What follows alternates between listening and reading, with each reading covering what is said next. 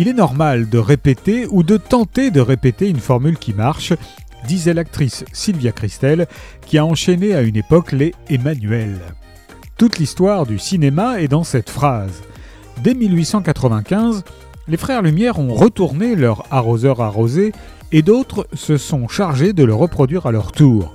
Les films à succès ont eu droit à des suites et on ne compte plus les retours de, les vengeances de ou les fils de. Plus tard sont arrivés les préquels, les reboots, les crossovers et même les suites en deux parties. On ne sait clairement plus quoi inventer pour ne plus avoir à inventer justement quelque chose de nouveau. Mais toutes opérations commerciales qu'ils sont, les remakes et les sequels ont parfois donné des chefs-d'œuvre du 7e art.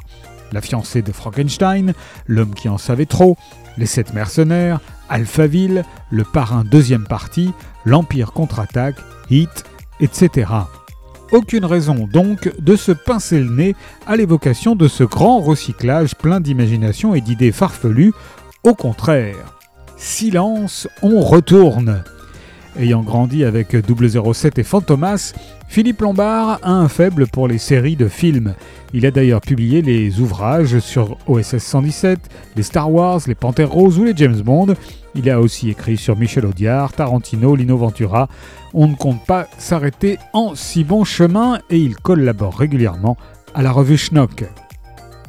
Sa retourne de Philippe Lombard est paru chez Latengo Éditions.